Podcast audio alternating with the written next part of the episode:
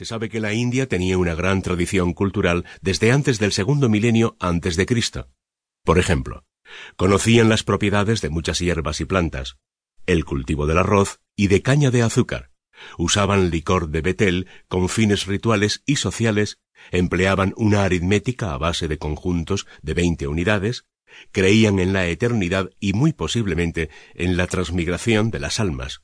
Elaboraban indumentaria a base de algodón, domesticaban los elefantes, practicaban el yoga y tenían conocimientos astronómicos, por lo que elaboraron un calendario lunar. De esta época también data la mitología hindú.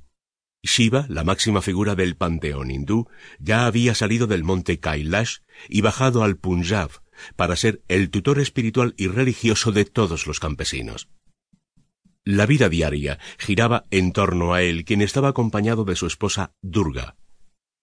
De otro lado, entre el 3000 y el 1500 antes de Cristo, el idioma hablado en la India septentrional, el dramiza, maduró hasta transformarse en la lengua predominante. Hacia el 1500 antes de Cristo, sin embargo, ocurrió un hecho decisivo.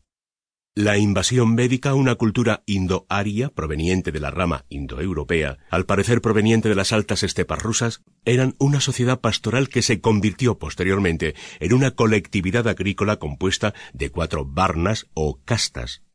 Su intromisión en la historia de la India es importantísima.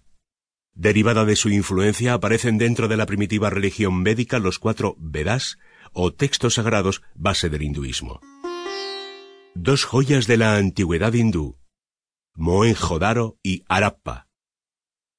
Debido a la invasión, las personas que hablaban la lengua antigua debieron marchar hacia el sur, completando así la población de la India.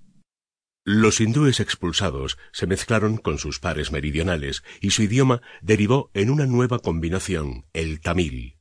Mientras la mayoría de los pueblos hindúes emigraba al sur, y centro de la India, hubo otro pueblo que permaneció firme en el lugar. Esta era una población federada y organizada en un sistema teocrático, cuyas dos urbes principales eran las monumentales urbes Monenjo-Daro y Harappa. Los invasores, sintiéndose radicalmente superiores pero admirados del notable avance urbanístico, los empezaron a llamar dasas o dasius, cuyo significado es inferior, sometido o impío. Los arios, que respetaban la cultura encontrada en el norte y a la larga se mezclaron con esta, formaron entonces un conglomerado cultural y sociopolíticamente más complejo, que fue en gran medida la que dio la definitiva identidad cultural a la India. Incluso algunas palabras del idioma hindú que subsisten en la actualidad formaron parte del cruce ario y local.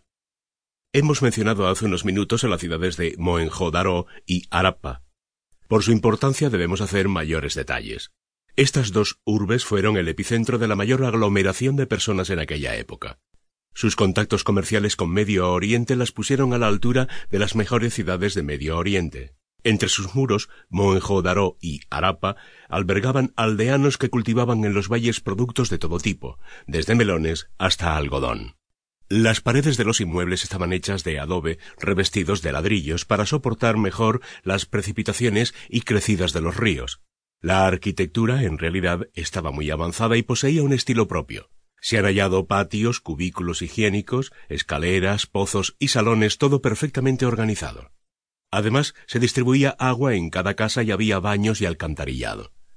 Por las fuentes también sabemos que había algunos depósitos de medicinas y algunos sanitarios. Las ciudades también contaban con graneros donde se guardaba el excedente de la cosecha, el que sería usado en los momentos de escasez. Las urbes tenían una zona industrial en las que se encontraban fábricas municipales de ladrillos, molinos públicos y talleres de confección de joyas, cerámica, esculturas y todo tipo de alfarería. Llegaron también a cobrar peaje y otros impuestos en su calidad de centros comerciales e importantes en la ruta entre el Medio y el Lejano Oriente. Los investigadores no atribuyen necesariamente su desaparición a la llegada de los arios, aunque al parecer estos le dieron el golpe final. Hay académicos que indican que probablemente la casta sacerdotal perdió poco a poco el dominio sobre la población creciente y próspera. Otros indican que quizá una sequía acabó con la riqueza de las urbes y generó una sublevación generalizada. Como haya sido, lo cierto es que la llegada de los arios reconfiguró la civilización de la India antigua.